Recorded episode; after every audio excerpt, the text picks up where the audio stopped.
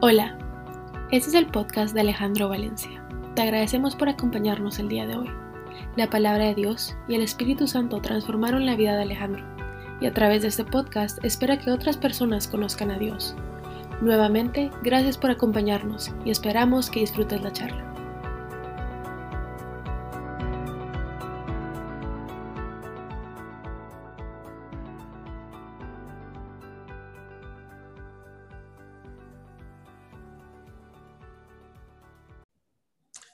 Buenas noches. Hoy pues no pensaba arrancar con una clase de mecánica, pero tengo acá una llave en Allen. Eh, y la verdad es que es una herramienta sumamente sencilla que no tiene ningún atractivo y que aparte de aflojar un tornillo Allen no creo que tenga muchísima utilidad. Ah, yo no sé si alguien ha intentado aflojar un tornillo Allen con los dientes y es ahí donde vemos la importancia de usar la herramienta correcta para el problema correcto. Eh, y de la herramienta vamos a hablar en el transcurso de hoy.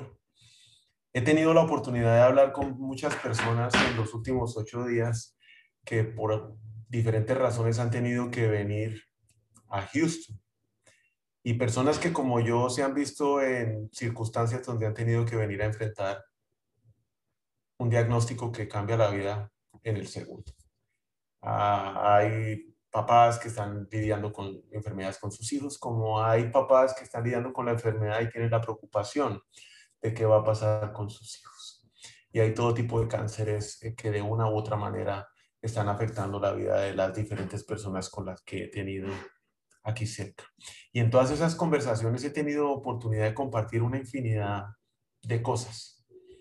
Y cada conversación, eh, pues es difícil, pero me sacó del contexto que yo estaba en el pasado, en donde sencillamente mandaba un mensaje de WhatsApp y le decía, eh, estoy llorando por ti, mis mejores deseos y listo. Y yo sentía que estaba acompañando a esa persona en el proceso. Hoy me doy cuenta que no tenía la menor idea de lo que esa persona podría estar pasando al otro lado cuando recibía un tipo de diagnóstico como el cáncer, como el COVID, como un divorcio, como una quiebra financiera como la muerte de un hijo, como un hijo que cae en drogas. No tenían la menor idea de lo que podía estar pasando su familia. Y especialmente no solo su, la persona que está enfrentándose al diagnóstico, sino todo su entorno familiar, sus hijos, sus padres, sus hermanos, sus tíos.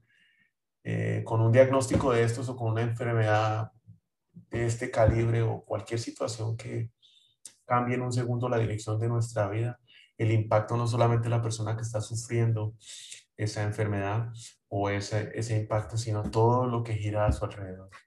No son conversaciones fáciles porque muchas veces cuando empiezo a escuchar a los demás es como que eh, automáticamente bajan a mi cabeza y empiezo a revivir y recordar, traer al presente en ese hoyo profundo hace un año cuando recibí esa noticia, ese desierto, esa prisión, esa circunstancia de la cual me doy cuenta que no tengo el menor de los control, control, ningún control, perdón. Y me hace recordar lo que yo sentía, ese dolor en el corazón y el deseo que tenía de salir corriendo. Y no quería ni enfrentar la noticia. Y que tampoco sabía cuál era la herramienta necesaria para manejar esa enfermedad. Lo que no quería era aceptarla al principio. Me negaba a pensar que Mariana estaba pasando por leucemia y tampoco tenía el más mínimo deseo de agradecerle a Dios por los milagros de ese día, que pudimos conseguir la sangre para que se la pusieran, que la doctora cambió, que estábamos en el mejor hospital. Y yo de eso no me daba cuenta y no tenía el más mínimo deseo de darle gracias a Dios por todos esos milagros que yo estaba viendo.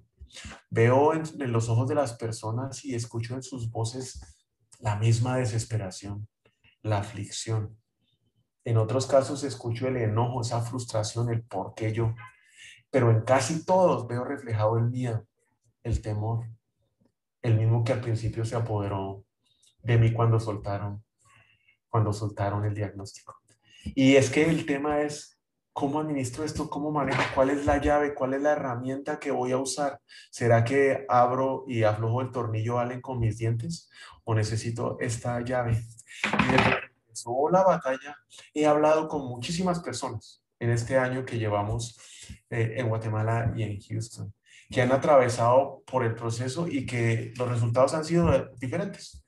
Han habido resultados eh, muy tristes y han habido resultados positivos. Otras personas que están en la mitad de la batalla, luchando fuertemente contra la enfermedad y generalmente con las que hablo hoy son las que están empezando este proceso. Al estar en un país que no es el nuestro, las conversaciones generalmente inician con temas técnicos y logísticos. Mire cómo funciona el seguro, cuál es la cobertura, cómo lo hace usted, qué seguro tiene usted, cómo funciona el seguro gringo, cuál es el hospital, cómo funciona el, el hospital, qué hospital es mejor, dónde me quedo. Mire, ¿y en qué me muevo? ¿Cómo me transporto? Uso Uber, alquilo un carro, compro un carro. Denme una idea del presupuesto, cuánto se gasta acá, porque pues teniendo las cosas en Guatemala o en Colombia, ¿cómo hago yo para manejar mi presupuesto? ¿Dónde es la mejor eh, zona para quedarme en Houston? ¿Qué tan cerca debo estar del hospital? Eh, ¿Cómo manejo la comunicación? ¿Cómo hablo en inglés? ¿Cómo hago que el doctor me hable en español? Y etcétera, etcétera, etcétera, etcétera. Puro tema logístico que le trae a uno la experiencia y que uno pues básicamente lo, lo que puede decir es, yo he hecho esto, esto es lo que nos ha servido y con, cuento con amenabilidad. Pasan los minutos y a veces las horas y ya empezamos a hablar del diagnóstico. ¿Qué tipo de cáncer es? ¿Qué cómo se trata? Que cómo nos ha ido en ese hospital, que cuáles son los efectos de la quimioterapia, etcétera. Muchas preguntas e inquietudes. Inclusive hoy en el almuerzo estábamos y todas estas inquietudes a las cuales yo no me he querido meter porque sencillamente yo manejo, intento manejar la información a lo básico en el tema de las enfermedades. ¿Cuál es el protocolo? Mientras a mí me digan que esto está bien y que todo lo de hoy pasó bien, a ello la dejo. Pero mucha gente queriendo tener la llave para poder controlar uh, la enfermedad. Eh, lo que básicamente están buscando es de qué aferrarse, cuál es la llave para que yo pueda tener algo de control. Lo que sí he aprendido en esta batalla es que lo que ayer funcionó con Mariana, ¿sí? no necesariamente funcione mañana, así sea el mismo procedimiento. La respuesta de su cuerpo no va a ser exactamente igual, la medicina no va a trabajar de la misma manera, el cuerpo tal vez no va a reaccionar a los químicos como lo hizo ayer. Y si eso pasa con ella, estoy completamente seguro que el tratamiento de Mariana no se va a parecer en absoluto al de cualquier otra persona que esté pasando por el mismo proceso. Los tiempos, las agendas que aquí los doctores llaman protocolos se extienden, nada se cumple. No se puede determinar el impacto de una quimioterapia en el cuerpo, como tampoco cuánto va a ser el tiempo de su recuperación si bien la tienen planificada los doctores en el protocolo o cuando Dios quiera.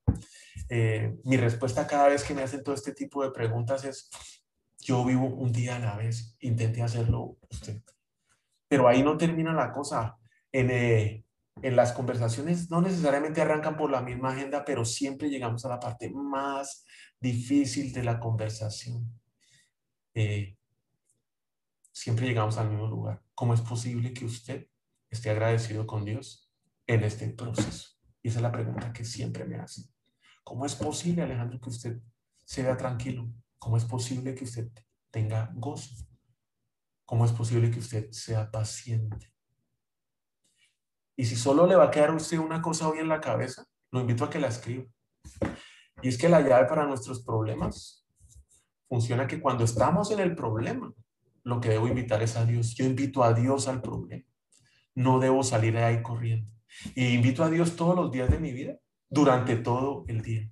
Esa es la llave que me ayudó y que me ayuda hoy a sobrevivir estos momentos. Y con esa pregunta generalmente contesto con otra.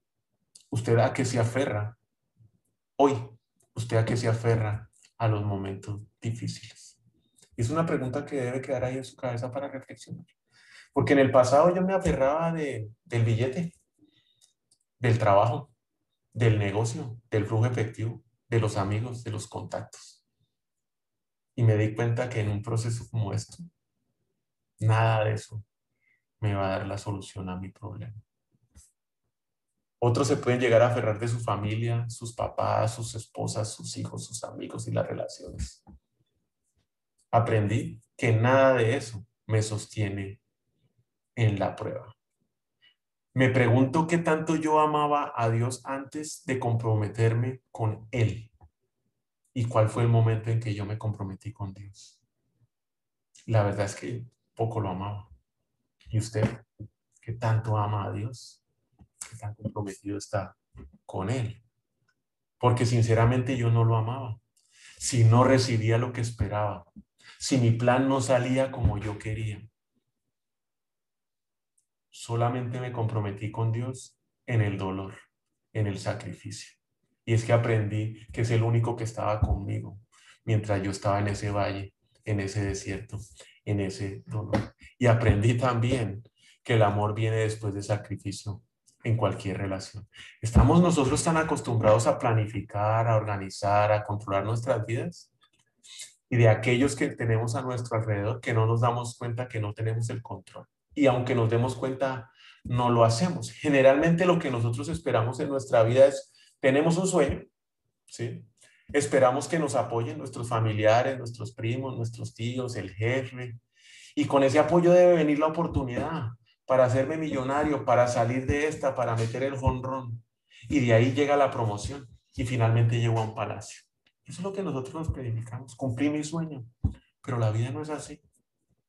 La vida nos, nos dice que con ese sueño es muy probable que recibamos traición, esclavitud, prisión y tal vez el sueño que nosotros estábamos cumpliendo o esperando no se cumple. Se va a cumplir el sueño de Dios. Y cuando mi lista no sale como yo planificada, es cuando viene el dolor, viene la, la aflicción, el temor, el miedo. Estamos en el hoyo. No sé qué hacer. ¿Cuál es la llave? No nos queremos enfrentar a ese gigante. Juan 16, 13 estas cosas os he hablado, para que en mí tengáis paz. En el mundo tienes tribulación, pero confiad, yo he vencido al mundo. Confiad, confiad, yo he vencido al mundo. Y es que esta prueba, cualquiera de las que estemos enfrentando, la podemos pasar de dos maneras, completamente desesperados o completamente en paz. Estas cosas os he hablado para que tengáis paz. Por eso no he parado de repetir y con muchísimo amor lo que he vivido y experimentado. Cuando estemos en un problema, al que debemos invitar es a Dios, a Dios para que venga con nosotros al problema, no salir corriendo. Y lo invito hoy y lo invito todo el día de hoy. ¿Y cómo lo hago? ¿Cuál es la llave? Ya lo tengo yo acá, pero muchas veces no seremos capaces o no, no, no, no sabemos cómo hacerlo, cómo podemos hacer para invitar a Dios a que nos acompañe al problema, nos atan los pensamientos, lo que hice en el pasado, lo que dijeron que, que, era yo, lo que un primo, un tío, mi papá, mis hermanos, los compañeros del colegio me dijeron, es que usted no es un bueno para nada, es que usted no sirve, es que ni Dios lo quiere. Y estamos atados a eso, o estamos atados a un pecado, o estamos atados a, hay que llamar las cosas por su nombre, pensamos que somos buenos. Pues. Y no necesitamos de nadie. Y no, no realizamos que venimos con una naturaleza de pecado. Y entonces, ¿cómo puedo yo, una vez invitando a Dios, o cómo puedo hacer yo para invitar a Dios a, a mi problema? Pues hay tres pasos muy sencillos que nos van a servir para tener esa llave. El primer paso es, y, es lo que a mí me ha servido, podrán haber más, no lo sé, pero lo que a mí me ha funcionado es yo creo. Lo primero que hago es yo creo. Creo que Dios es fiel aún cuando yo estoy en este hoyo, aún en el horno, cuando acabo de recibir ese WhatsApp que cambia mi vida con el diagnóstico que yo no esperaba, sin importar cuál sea la situación en la que yo me encuentre, aún yo creo en Dios y en su fidelidad. Es una decisión, la verdad, es una decisión personal. Como puedo creer en la empresa, como puedo creer en el dinero, como puedo creer en los amigos, como puedo creer en la familia, yo decido creer en Dios. Es como ir a quitar el tornillo Allen con la uña. Decida en qué cree. Yo creo en Dios. Ya que como todo en la vida es temporal, también lo será el hoyo, el horno, el diagnóstico. Estar en cualquier circunstancia difícil no significa que ya mi vida se terminó. Sencillamente lo que estoy es enfrentando un gigante, no que mi vida se acabó. Y no puedo negar que se me ha pasado por mi cabeza más de una vez renunciar. Ah, ya, ya estoy cansado de esto. No quiero seguir en esta lucha pero no lo he hecho y no lo haré. Será mi testimonio. Y, y aún estando en el hoyo, y con el dolor que tengo, no voy a renunciar. Puedo fallar, efectivamente voy a fallar. Puedo caerme, pero estoy tranquilo y creyendo, porque mi relación con Dios no es una relación de perfección, es una relación de progresión. Y todos los días Él está trabajando en mí y me está transformando. Y me está dando paz, me está dando paciencia, está cambiando mi carácter, está cambiando mi modo. Y aún cuando yo pase por el valle más oscuro, no temeré, porque tú estás a mi lado. Tu vara y tu callado me protegen y me confortan. Salmos 23, 4. El peor momento, lo más profundo del, año, del hoyo, ese va a ser el más grande testimonio de la gloria de Dios en mi vida. El sueño lo tenía José y tal vez muchos no conocen la historia ah, de José. José tenía un sueño él era el hijo favorito de su papá, ya que era el último hijo y lo había tenido siendo mayor. Él era el único que tenía esa túnica Gucci Ferragamo eh, con Lamborghini. ¿Y cómo cree que estaban los demás hermanos? Los otros once. Pues celosos lo odiaban.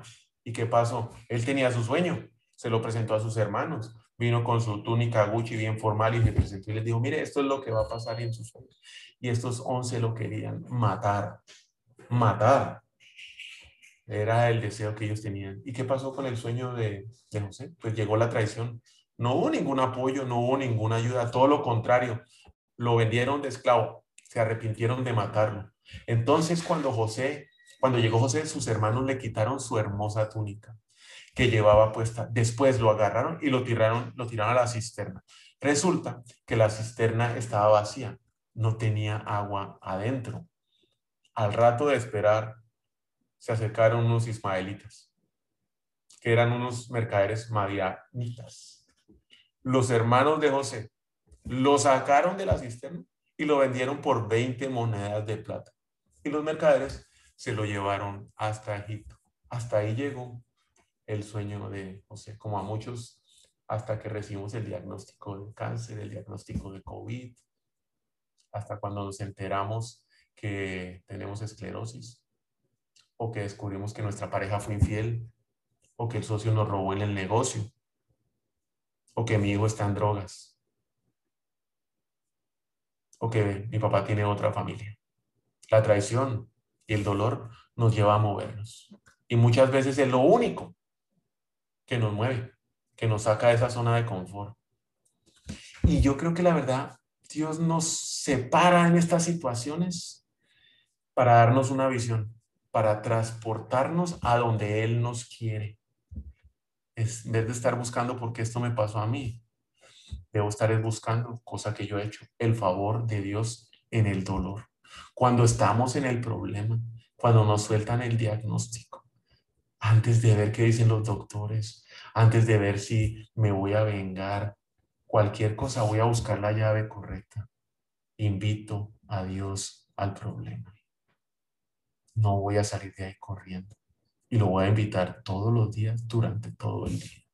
Y es que yo puedo llegar al hoyo o a la esclavitud por mi culpa. Eso puede pasar por dar rienda suelta a mis pasiones, porque fallo y me dejo llevar, o llego porque así es la vida, o como en el caso de José, porque otros me quieren esclavo y preso, no me quieren ni cerquita. Puedo sentir frustración, dolor, enojo, traición, estar en el hoyo. Pero lo que debo es seguir creyendo que Dios está aquí conmigo ahora y que nadie, nadie puede contra mí. Creo que muchas veces nosotros como seres humanos preferimos estar en una muy buena situación sin Dios. Y nos acostumbramos a vivir sin Dios. Que en una mala situación no sabemos cómo invitarlo y preferimos vivir la buena situación sin Dios que una mala situación con Dios. Las malas situaciones en algún momento a todos nos van a llegar. O las estamos enfrentando. O ya las pasamos. Pero volveremos a enfrentarlas. Y aunque solamente vea las circunstancias que me rodean en este momento, Dios sí ve a dónde me va a llevar. Dios sí ve el palacio a donde Él me va a transportar. Entonces, invitar a Dios empieza por creer en Él. Lo segundo es servir. Sirva sin importar cuál sea la situación en la que usted se encuentre. Porque muchos dicen, yo voy a esperar a que todo mejore para servir. Sirva fielmente sin importar la estación en la que se encuentre. Porque yo estoy convencido que servir produce éxito. El Señor estaba con José, por eso tenía éxito en todo mientras servía en la casa de su amo egipcio. Potifar era su amo egipcio. Potifar lo notó y se dio cuenta de que el Señor estaba con José y le daba éxito en todo lo que hacía. Eso agradó a Potifar, quien pronto nombró a José su asistente personal. Lo puso a cargo de toda su casa y de todas sus posiciones. Tal vez muchas personas no conocen o saben de las capacidades y los dones que Dios le ha dado a usted, pero tenga por seguro que Dios sí sabe y conoce que le dio. Sirva así nadie se dé cuenta. Sirva a Dios. Sirva en el dolor. Sirva en la circunstancia que esté. Siempre, siempre sirva a los demás.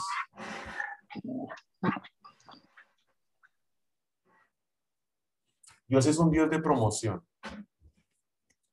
Y Dios ve la manera en que usted sirve durante la estación en la cual esté, por muy dolorosa que sea.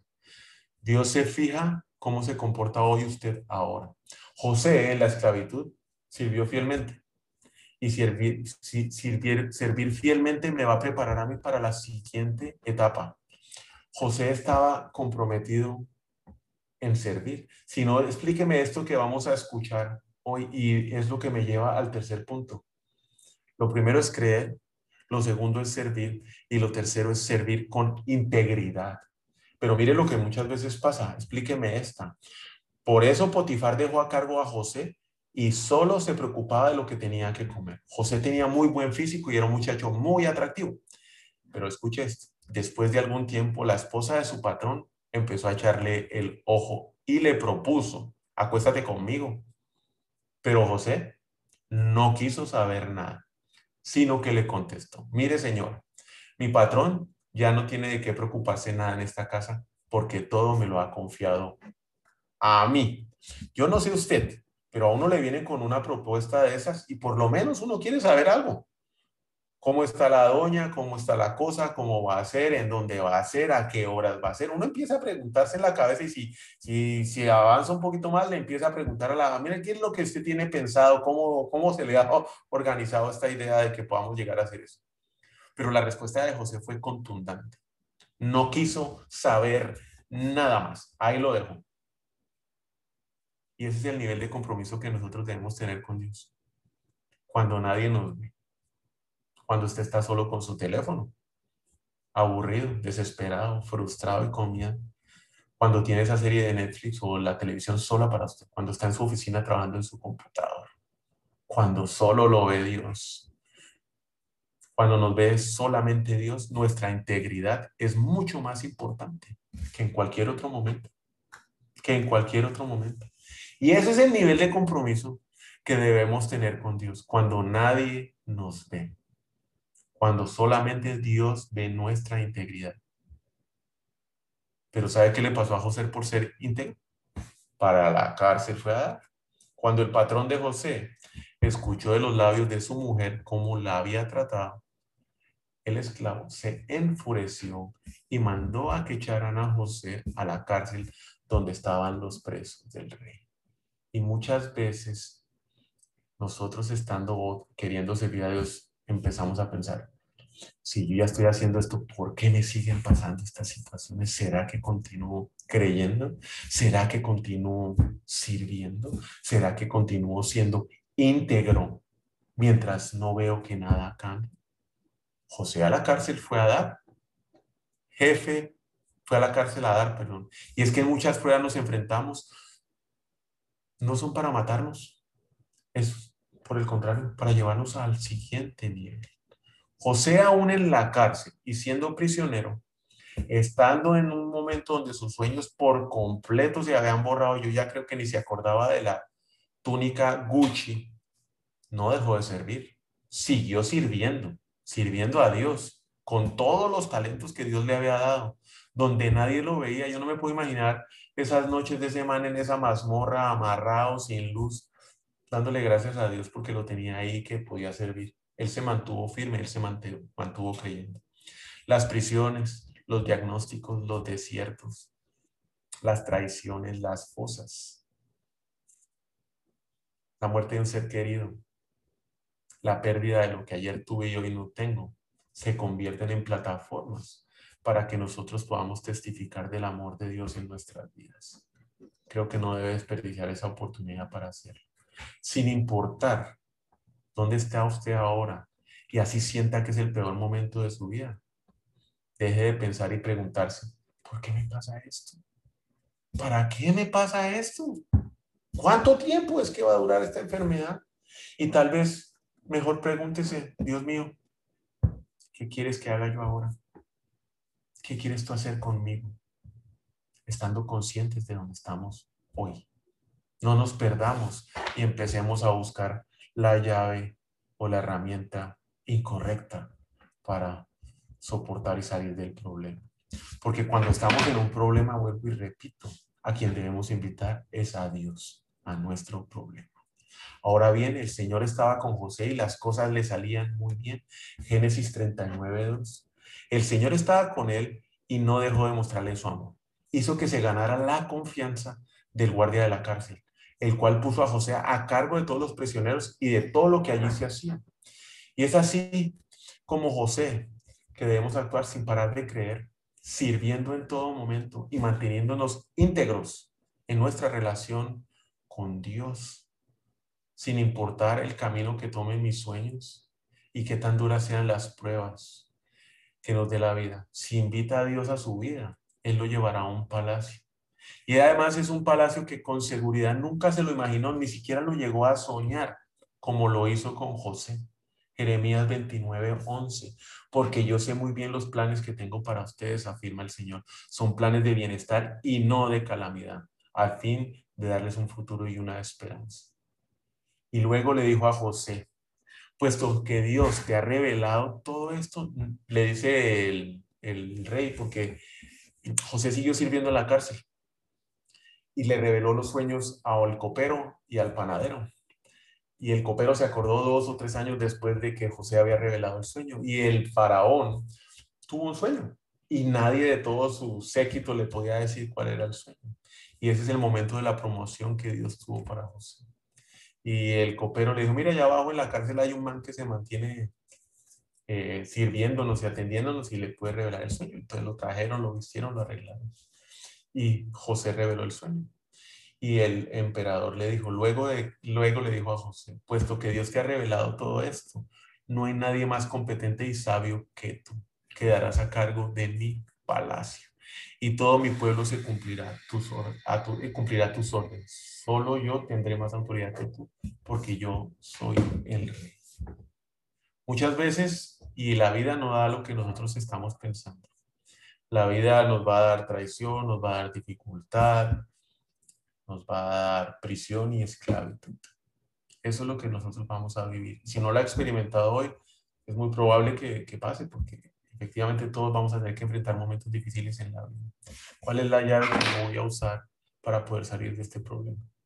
Voy a intentar seguir haciéndolo en mis fuerzas. Voy a intentar seguir haciéndolo con mis influencias, con mi empresa, con mi dinero. O voy a traer la llave correcta a mi problema. Voy a invitar a Dios a que sea Él el que tome el control de mi problema y me llene de paz. No deje de creer, no deje de servir y todo lo que haga, hágalo en integridad, especialmente cuando esté solo con Dios. Te recuerdo una cosa, nuestra relación con Dios no es una relación de perfección. Todos fallamos, todos nos vamos a caer, vamos a ver lo que no debemos, vamos a mandar el mensaje que no debemos, vamos a decir lo que no queremos. Pero mientras estemos en progresión y creciendo nuestra relación hacia Él, demos gracias a Dios por su misericordioso amor que nos perdona. Ya nos perdonó y nos perdona diariamente. No renuncie en ningún momento a creer que Dios está con usted. No tenga miedo, le contestó José, ¿Puedo acaso yo tomar el lugar de Dios? Siempre dándole gloria a Dios. Es verdad que ustedes pensaron hacerme mal, le dijo a sus hermanos, pero Dios transformó ese mal en bien para lograr lo que hoy estamos viviendo, salvar la vida de mucha gente. Y es que cuando nosotros tenemos una, una plataforma para poder dar un testimonio de lo que Dios está haciendo en nuestra vida, estamos llamados a eso, a salvar la vida de mucha gente. Eh, el mensaje es breve y, quiero darle gracias a Dios, pero espero que, que quede claro que con la llave incorrecta no vamos a aflojar el tornillo, Allen, y que el único que nos puede ayudar a sobrellevar un problema, una circunstancia muy difícil, y yo hablo por experiencia, porque sinceramente yo tengo paz, yo tengo gozo, y sigo trabajando en muchos aspectos de mi vida y hay días que pues se me va la paz, pero intento recuperarla muy rápidamente porque vuelvo e invito a Dios a mi problema. Es Dios. Invítalo al problema, cualquiera sea la situación. Y hágalo creyendo, sirviendo y manteniéndose íntegro en todo momento en su relación con Él.